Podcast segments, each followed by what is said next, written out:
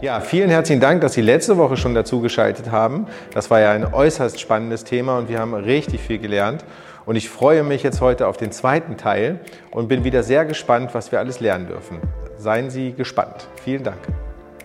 Was passiert denn jetzt eigentlich, wenn so ein, ähm, so ein Inspektorat die Großhandelsinspektion durchführt, aber das noch nicht auf beiderseitigen ähm, auf, auf, beiden Seiten so richtig angekommen ist.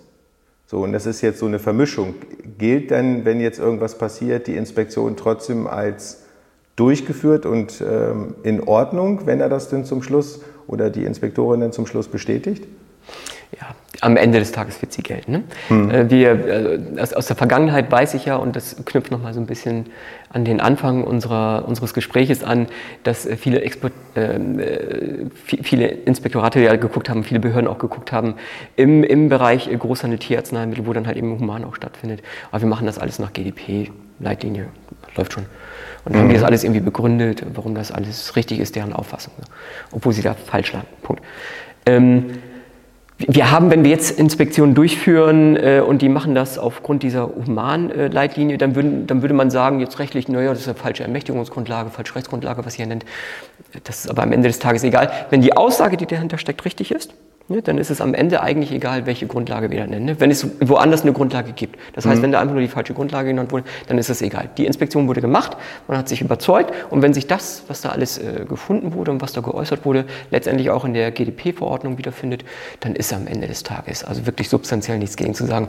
Ist kein gutes Marketing, finde ich, für die Behörde muss ich sagen. Ähm, aber es beschränkt sich wahrscheinlich auf Ja gut, das ist ja aber auch beim, ähm, das Problem, was wir auch beim letzten Mal schon diskutiert haben. Das ist nun mal der Föderalismus und es sind unterschiedliche Inspektorate, die unterschiedlich aufgestellt sind, mit unterschiedlichen personellen Deckmantel, sage ich jetzt einfach mal. Und wir müssen uns da jetzt einfach irgendwie alle irgendwie zueinander finden und herantasten. Das war ja sind ja bei Veränderungen im, im Humanarzneimittelbereich, im GMP-Bereich ja auch immer das Problem. Also wenn, wenn was weiß ich, ein neuer Annex oder sowas rauskommt, dass der erstmal sowohl bei den Inspektoren und Inspektorinnen als auch in der Industrie erstmal ankommen muss und dann auch erstmal umgesetzt werden muss. Ja? Gut, jetzt kann man natürlich sagen, ihr habt lange genug Zeit gehabt, bis, das, äh, bis die GDP-Verordnung in Kraft getreten ist, ähm, um euch darauf vorzubereiten. Aber viele warten ja jetzt erstmal noch bis zur ersten Inspektion. Das ist leider ja die Praxis, um dann zu sagen, ja, okay, machen wir. Ne? Und ähm, der Auditor dann vielleicht sagt, na gut, okay, ich drücke nochmal das linke Auge zu und bei der nächsten Inspektion musst du das aber vorhaben. Das ist ja eigentlich hm, gängige Praxis für Sie als Anwalt sicherlich dann nicht so unbedingt äh, die Rechtsgrundlage, die Sie denn was vermuten, aber es ist leider so. Das ist erstens ist gängige Praxis so, äh, aus der Historie natürlich auch. Und zweitens, denke ich, muss man verschiedene Fallgruppen auch einfach unterscheiden. Ne? Mhm. Wir haben bisher die Fallgruppe gehabt und das ist das, wovon in der Verordnung auch ausgegangen wird, in der GDP-Verordnung für Tierarzneimittel, dass wir ähm, und ein System vorfinden, in dem zu allermeist Human- und Tierarzneimittel gleichzeitig gehandelt werden. So, und die Unternehmen, die werden natürlich nicht zwei verschiedene Systeme laufen lassen, sondern genau. die sagen sich aus Effizienzgründen natürlich alles in ein System, ist doch klar. So, das heißt, da läuft die Praxis ja eh. Anders natürlich, wenn ich jetzt einen Großhandel habe, der ausschließlich Tierarzneimittel macht beispielsweise. Ne? Das wäre eine ganz andere Situation. Ne? Ähm, oder wenn ich jetzt eine Situation habe, wo die, äh, wo die Behörde von, wenn ich ausschließlich Tierarzneimittel im Vorfeld schon gehandelt habe und die Behörde meinte, ja, ja, hier Leute, ist ja GDP, hier Leitlinie, müsst ihr auch dran halten und nützt ja nicht, sich darüber zu streiten. Hm. Ist ja auch nicht schlecht, wenn man das so macht und so, dann hat man den Laden auch im Griff. Ähm, da macht dann auch keinen Sinn, da, da spielt es auch keine Rolle am Ende des Tages, nicht wirklich substanziell. Ne? Hm. Aber äh, wenn ich jetzt einen neuen Großhandel aufmache, so, dann muss man natürlich da mit Blick auf diese GDP-Verordnung für Tierarzneimittel gucken. Das ist überhaupt gar keine Frage. Weil es dann für das Unternehmen selbst keine Erfahrungswerte gibt aus GDP für Humanarzneimittel. Wir haben keine Organisations- äh, Historie, auf die wir zurückgucken können. Wir haben keine Erfahrung gesammelt und so weiter. Sondern jetzt geht es wirklich neu los. Und dann muss natürlich die Behörde auch nach neuen Regeln gucken. Das hm. ist völlig klar. Okay. Im ja. Zusammenhang mit der Großhandelsvertriebserlaubnis dann auch. Ja, gut. Genau. Das steht ja außer Frage. Genau. So, und ähm, die Umsetzung in der Praxis, das war ja auch noch so ein, so ein Themenpunkt, da haben wir jetzt schon so ein bisschen, sind wir schon so ein bisschen drauf eingegangen. Die gilt jetzt ab sofort. Haben Sie da schon Erfahrungswerte? Haben Sie schon irgendwas äh, darüber gehört, wie gut oder schlecht das funktioniert? Ich habe dazu noch gar nichts gehört, tatsächlich. Mhm. Sage ich ja, ist alles noch zu frisch. Ne? Ist alles noch zu frisch tatsächlich. Das, da, da warten wir erstmal ab, ne? nicht zu heiß kochen und so, nicht so heiß essen, wie es gekocht wird und so. Das wird jetzt in der nächsten Zeit irgendwann kommen. Ähm, ich, ich könnte mir aber natürlich vorstellen, dass es da ähnliche Diskussionen gibt, wie wir sie in der Vergangenheit auch für ähm, für den humanen Bereich auch an. Ne? Und das hängt viel mit der VP zusammen tatsächlich auch. Wir können natürlich uns davon ausgehen, wenn wir jetzt mal so eine Detailanalyse gehen würden, so was ist der Pflichtenkreis der VP, äh, Tierarzneimittel versus Humanarzneimittel, gibt es da Schnittmengen, gibt es da keine Schnittmengen, so.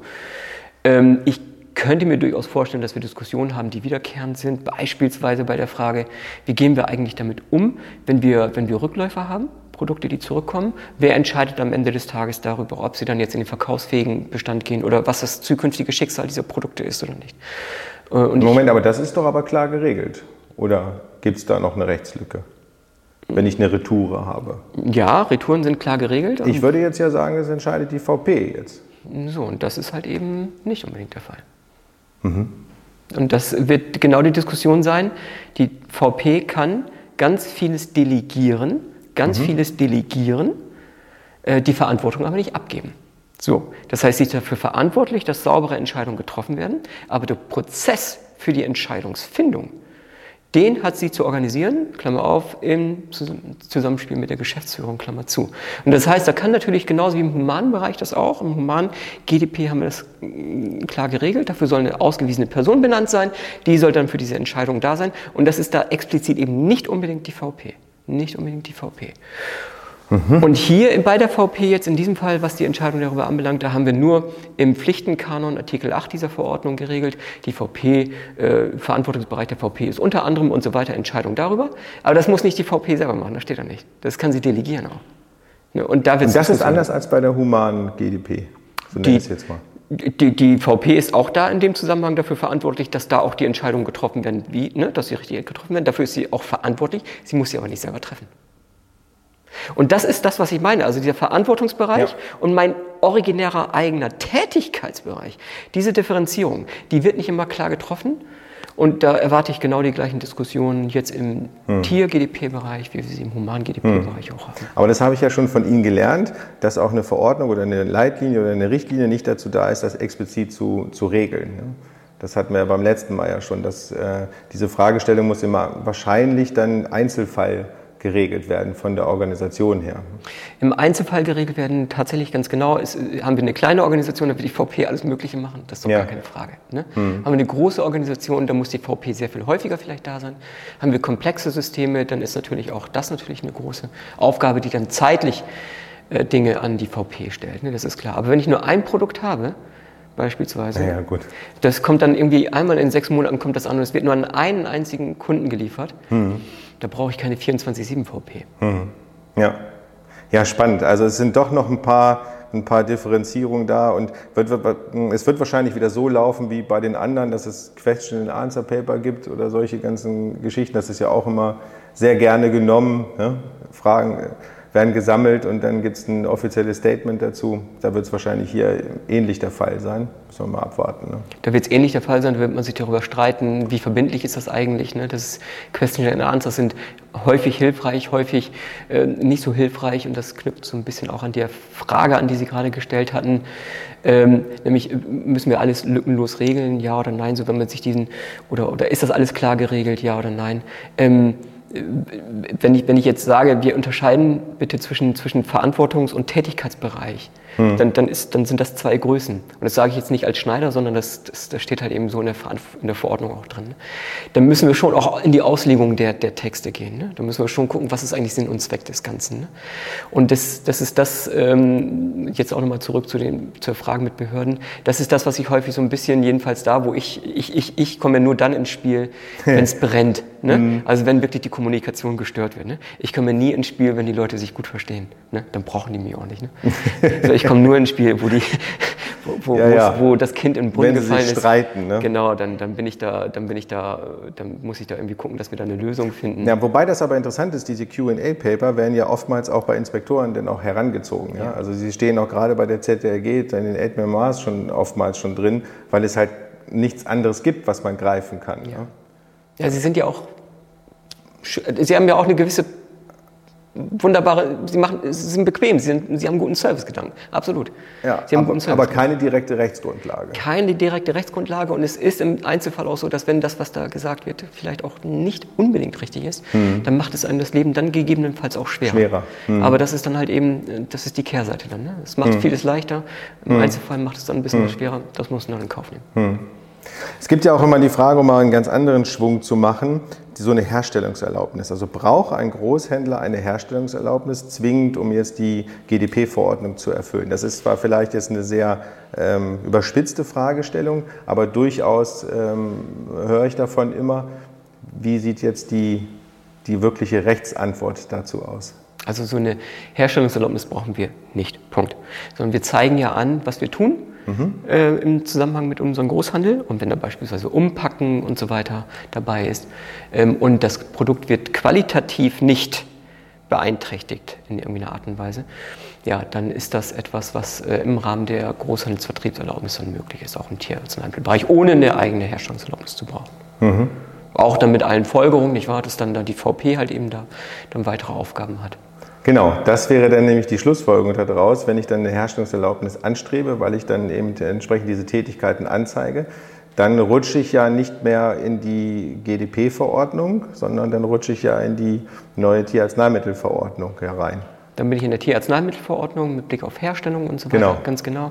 Und all den Friktionen, die wir da gerade haben, Genau, da hatten wir auch schon drüber einen, Ja. einen Podcast gemacht, da sind wir ja auch wieder bei der VP. Was hat sie eigentlich jetzt wirklich für Aufgaben? Und gibt es die QP noch äh, für die Tierarzneimittelverordnung und diese ganzen vielen Fragestellen, die immer noch offen sind? ja, ja. So, und wenn ich jetzt so eine, äh, so eine Inspektion nach der GDP-Verordnung jetzt habe und ich falle da jetzt durch, jetzt äh, gibt es da, hatten wir im Vorfeld unserer Besprechung drüber äh, philosophiert, diese Datenbank. Ähm, vielleicht können Sie ein paar Worte zu dieser Datenbank für unsere Zuhörer Ja. verlieren, was das jetzt genau ist und was das für Auswirkungen auch auf die GDP-Verordnung hat Ja. oder umgedreht. Genau, also diese Datenbanken, die haben ja diesen großartigen Zweck, vieles transparent zu machen. Ne? Also wenn ich jetzt beispielsweise über Qualifizierung spreche, ne? ich bekomme etwas geliefert, dann kann ich auch in die Datenbank gehen, um zu schauen, die Person, von der ich was geliefert bekomme, ist sie da eigentlich gelistet mit einer Herstellungserlaubnis zum Beispiel ne? oder einer Großhandelserlaubnis. Wie sieht das letzte Zertifikat aus? Also wenn die Erlaubnisse gelistet, Zertifikate gelistet, wenn da mal eine Inspektion gemacht wurde, dann gibt es da auch ein paar Mängel, die da aufgelistet werden. So, und das ist dann auch, ähm, das ist einerseits ist ganz wunderbar, wie immer, ne? das ist ganz schön, dass es so transparent ist, weil das erleichtert mir im Alltag doch so einiges. Ähm, aber dann gibt es halt eben auch die Kehrseite, ne? weil das macht mir als Betroffenen dann im Alltag vielleicht auch ein bisschen was schwer. Wenn da irgendwelche, irgendwelche Deficiencies dann da ähm, gelistet sind und äh, die sind vielleicht gar nicht mehr so aktuell oder sowas. So. Das heißt aber, wenn ich jetzt tatsächlich eine, ähm, eine GDP-Erlaubnis habe, eine, eine Großhandelsvertriebserlaubnis, dann werde ich in dieser Datenbank gelistet. Jawohl, da gibt es eine, ähm, da gibt's eine Erlaubnis, da gibt es ein GDP-Zertifikat, Zertifikat von, Behörde ist und dann weiß man, okay, das ist in Ordnung. Immer unter der Annahme, unter der Hoffnung, dass das, was da gelistet ist, auch wirklich aktuell ist. Mhm. Gut, aber wenn ich da jetzt eingetragen werde, dass mir die, ähm, ähm, oder die, die Inspektion verweigert wird oder die, die Zulassung verweigert wird, ist das dann mit, kann ich mir jetzt mal so vorstellen, so ganz salopp im deutschen Recht überhaupt verankert, weil ich so plakativ dargestellt werde, dass ich nicht korrekt handle. Da werde ich ja mit Namen, also die Organisation wird da genannt, man weiß ja, wer der Geschäftsführer ist und so weiter. Ist das überhaupt vereinbar? War schon ein bisschen spooky, ne, das Ganze, aber das Ja. ist halt eben das, der Krux an der Arzneimittelsicherheit. Ne? Tatsächlich, ähm, das ist vereinbar am Ende des Tages. Die Tierarzneimittelverordnung, die europäische, die gibt da ja schon gewisse Dinge vor, was da zu machen ist und so weiter. Und weil das eine Rechtsgrundlage ist, haben wir dann am Ende des Tages, was diese Dinge anbelangt, dann weniger Probleme. Zum einen, zum anderen, ähm, wir, wir, wir sind im, im geschäftlichen Bereich unterwegs und überall da, wo Datenschutz ist, ja. das ist häufig im privaten Bereich. Ne? Das ist im privaten Bereich, darüber reden wir über Datenschutz. Und alles andere ist kein Datenschutz, sondern das, ist, das sind Geschäftsgeheimnisse und das ist nochmal in anderen Regelungen verortet. Und äh, von daher haben wir da eigentlich relativ wenig Probleme. Probleme haben wir eigentlich eher meines Erachtens dort, wenn äh, Inspektionen gemacht werden und ähm, da wird was äh, gemeldet dahin. Stellen Sie sich mal vor, Ihnen wird eine Großhandelsvertriebserlaubnis versagt, ja? oder es wird eine Inspektion gemacht. Sie haben eine Großhandelsvertriebserlaubnis. Ähm, jetzt, jetzt kommt da irgendwer daher, ähm, aus welchen Gründen auch immer, und es gibt ähm, die Situation auch immer wieder mal, ähm, da wird dann nicht nur mit dem Ruhen der Großhandelsbetriebserlaubnis gedroht, sondern sie wird dann tatsächlich auch angeordnet. Das Ruhen wird angeordnet. Dann sind sie im einstweiligen Rechtsschutz, ja, äh, und, und dann kriegen sie das hin, dass dieses Ruhen, das ist zwar angeordnet, das ist da, aber das, kann, das wirkt jetzt nicht. Ja? Sie können tatsächlich weiter Großhandel machen, Aha. trotzdem das angeordnet wurde. Okay, ich habe mich nämlich jetzt in der Vorbereitung da jetzt auch mal reingeklickt und habe gesehen, dass da ja schon die ersten äh, deutschen Großhändler ähm, genau mit dieser Argumentation, die Sie jetzt gerade bringen, also es wird die, das Ruhen wird angeordnet und dann habe ich mir auch so gedacht, was passiert denn jetzt eigentlich? Ja? Also darf der jetzt weiterarbeiten? Ist sein Geschäft im Bach runter? Die Angestellten gehen nach Hause oder so, also da, da hängt es halt eben tatsächlich davon ab, ob ein sozusagen Sofortvollzug angeordnet wurde oder nicht. Wenn ein Sofortvollzug angeordnet ist, muss man in so einen Eilrechtsschutz gehen. Sondern jetzt unterstellen wir mal, wir, wir gewinnen, also es gibt keinen Sofortvollzug erstens. Mhm. Oder zweitens, es gibt einen Sofortvollzug und wir können ihn aufheben. So, dann ist, wir haben alles gemacht, was zu tun ist, Widerspruch oder was weiß ich, was da zu machen ist dann. Dann ist dieses Ruhen zwar in der Welt, aber es kann nicht durchgesetzt werden. Das heißt, ich kann weiter arbeiten. So, und dann gibt es aber durchaus jetzt die, die, Situation, dass dieses Ruhen gegebenenfalls in diese Datenbank eingetragen, wird. wird. So, hm. dann haben Sie einerseits können Sie sich sagen, super, ne, ich kann weiterarbeiten. In der Datenbank steht aber was anderes drin. Und da gibt's und das ist das ist das, das, das, das Kreuz solcher Datenbanken, dass sie sich mit solchen Dingen dann auseinandersetzen müssen, äh, auseinandersetzen müssen, ähm, um dann die Einträge in dieser Datenbank richtig darzustellen. Ruhen, ja, darf aber weitermachen. Punkt damit sie im Verkehr keine Probleme haben, weil sie dürfen weiter Großhandel betreiben. Ne? Das ist so ein bisschen. Ja, spannend, aber wer ist denn dafür zuständig, dass das da richtig drinsteht dann? Ne? Das ist dann die zuständige Behörde, die das da hat eintragen lassen. Mhm. Und an die muss man sich wenden und das macht man dann auch bitte ganz schnell. Mhm. Und das kann man auch ganz schnell durchsetzen. Wobei es ja dann eigentlich egal wäre, ne? wenn da der Ruhen drinsteht und ich darf weitermachen. Das ist vielen Beteiligten nicht egal. Weil die sehen nur Ruhen hm. Und dann, ja, ähm, weil andere drin auch suchen. Ne? Andere suchen auch drin. Ne? Und wenn ich jetzt tatsächlich da Lieferanten habe und ich qualifiziere die vielleicht und gucke hinterher wieder mal in diese Datenbank und stelle fest, oh, Huhn, dann nehme ich den vielleicht nicht mehr ab. Ja. Kann mich von dem nicht mehr beliefern lassen oder kann ihn nicht mehr beliefern. Aha. Ja, spannend. Aber wann erfolgt denn nicht nur dieses Ruhen, ich darf weitermachen? Das habe ich nämlich noch nicht so ganz verstanden. Mhm. Das, ähm, wann erfolgt denn das, ich muss auch sofort aufhören zu arbeiten? Mhm. das mal so darzustellen. Genau, wir haben ja, wir haben ja wenn, die, wenn Sie Inspektionen haben, da gibt es ja ganz viele Dokumente auf der Seite der ZLG, ähm, unter anderem was die Kriterien von Mängeln anbelangt. Ne? Mhm. Da haben wir kritische, schwerwiegende und, und dann sonstige. Ne? Mhm.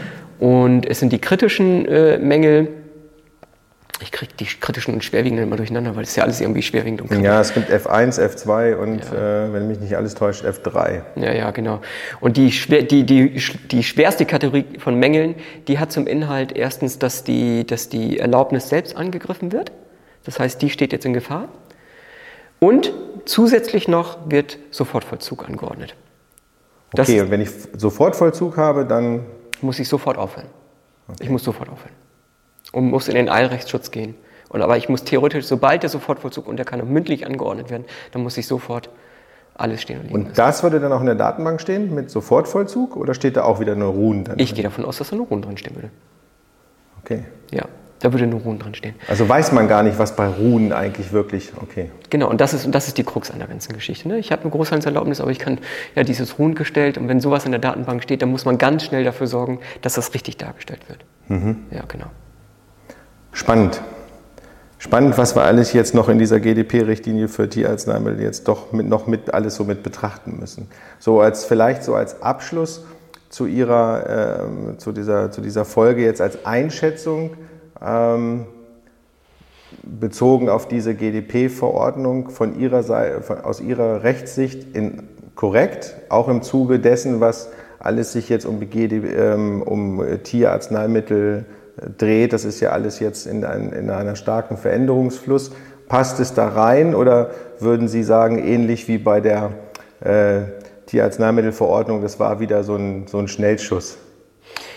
Also bei der Verordnung für, für GDP, für Tierarzneimittel, finde ich, also da habe ich jetzt vom Grundsatz her erstmal keinen Anhalt zu sagen, oh Gott, oh Gott, wie, was habt ihr da denn gemacht? Ne? So, mhm. das, ich finde, das ist schon. Das hat ähm, diesmal Hand und Fuß und das war nicht Hand so und Fuß, genau, da ist schon so ein bisschen äh, schon deutlich geworden, dass man sich angeguckt hat, was im humanen Arzneimittelbereich da an Erfahrung gesammelt wurde und dass man versucht, die beiden Systeme zusammenzubringen. Das ist schon gelungen. Ne? Ähm, Sie meinen jetzt Human- und, GDP, äh, und, und Tierarzneimittel? GDP. Ja, genau, ne? dass, dass, dass man da die Erfahrung einfach mitnimmt, um, ja. um, um das sozusagen innerhalb eines Systems dann ermöglichen zu können, dass man das so laufen lässt. So. Hm. Das finde ich schon. Ne? Also da, äh, da habe ich jetzt äh, der Kommission erstmal keinen Vorwurf zu machen. Nicht wie beim letzten Mal, wo wir es verrissen haben. Ja, ja, genau. Also es gibt da im nationalen Kontext gibt es noch ein paar andere Dinge, die, über die man ja. nochmal gucken kann. Und, äh, aber äh, nein, es ist, es ist gut, dass jetzt gewisse Dinge, ähm, dass, dass, jetzt Klarheit herrscht. Wir haben GDP für Tierarzneimittel, Punkt, da gibt es gar keine Diskussion mehr. Das ist jetzt auch verbindlich. So, wir müssen das halt eben gucken, wenn wir rein äh, Tier Großhandel haben, äh, wie wir das dann tatsächlich ausleben und wie wir das mit unseren äh, Behörden dann tatsächlich in Einklang bringen. Wir wollen ja nicht irgendwie in die, in die Konfrontation gehen, sondern wir, Sie haben es ja schon ja. gesagt, wir müssen ja nun mal miteinander leben, ja. aber dass wir da halt eben das Risiko basiert dann konsensual auch so hinkriegen. Also was ich auch sehr gut finde, dass dieses Mal diese eine klare Regelung auch jetzt einheitlich stattgefunden hat, wie muss ich jetzt eigentlich wirklich transportieren, lagern, das war ja von vornherein immer schon relativ klar, ähm, um es jetzt mal ähm, auf diese ähm, auf den den Punkt zu bringen, wie ich eigentlich transportieren muss. Das ist dort auch jetzt richtig klar geregelt, wie ich finde. Und das, das finde ich eigentlich sehr gut. Da haben, haben sich viele ja immer noch so ein bisschen rausgewunden, ähm, was ist ja eigentlich jetzt, äh, ist die Lagerung eigentlich auch gleichzusetzen mit dem Transport. Und das finde ich, das ist da diesmal auch sehr gut ja. herausgearbeitet worden, dass es da auch keine Unstimmigkeiten mehr gibt.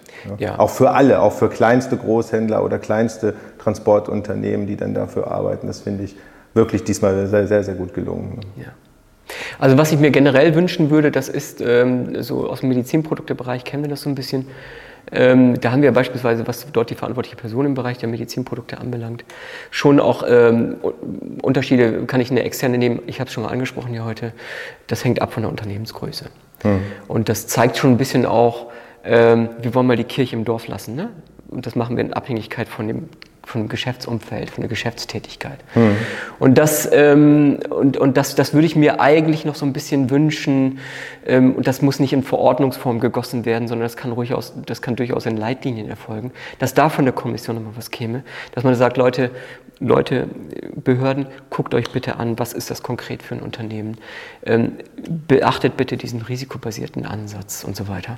Äh, dass man da nochmal genauer gucken sollte, um nicht überall diesen, ähm, und da kriege ich es wirklich nur mit, wo das Kind in den Brunnen gefallen ist, überall diesen Goldstandard dann Ja, das finde ich auch, aber das ist in der Verordnung eigentlich auch ganz gut gelungen. Man kann ja so einen risikobasierten Ansatz jetzt hier auch wählen.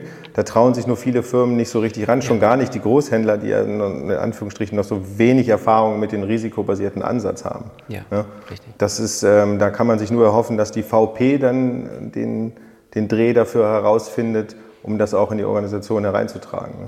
Genau, richtig. Ja. Ja. Ja, und ansonsten abschließend noch, also europäisch habe ich da jetzt jedenfalls erstmal, also wenn man in die Detailanalyse geht oder was die Praxis zeigt, das wird sich sehen. Ne? Das, hm. wir haben es ja gerade auch schon selbst festgestellt, so richtig ist noch, ist noch Ruhe im Walde. Also das große Rauschen ist noch gar nicht da. Ja, ne? meistens kann man so aus Erfahrung sagen, so ein Jahr bis anderthalb Jahre später, ja, dann genau. geht, der, geht der Hype richtig nach oben. Genau, dann ist wirklich angekommen auch und dann gucken wir mal, da malen die Mühlen auch langsam. Ist ja auch in Ordnung, ne? damit mhm. wir das alles erstmal so richtig hinkriegen. Ähm, aber da bin ich auch gespannt, was auf nationaler Ebene vielleicht nochmal passiert, ob der nationale Gesetzgeber dort im Verordnungswege vielleicht auch nochmal tätig wird, ob da irgendwas passiert. Aktuell habe ich da noch nichts gesehen. Es gibt noch keine Entwürfe, die ich dann in der Pipeline sehe. Hm. Das BML, da ist mit Blick auf Großhandel für Tierarzneimittel da noch nicht tätig geworden. Ja, spannend. Das wären dann unsere nächsten Themen, wenn das mal wieder jetzt äh, in, irgendwas in die Pipeline kommt. Wir bleiben da am, am Start für für Sie und freuen uns bestimmt dann auf die nächste Folge. Erstmal vielen herzlichen Dank für diese weitere Tierarzneimittelfolge, so nenne ich es mal. Hat mir wieder sehr, sehr viel Spaß gemacht. Vielen Dank, Schneider. Und dann wünsche ich allen noch einen schönen Tag. Ciao. Vielen, vielen Dank.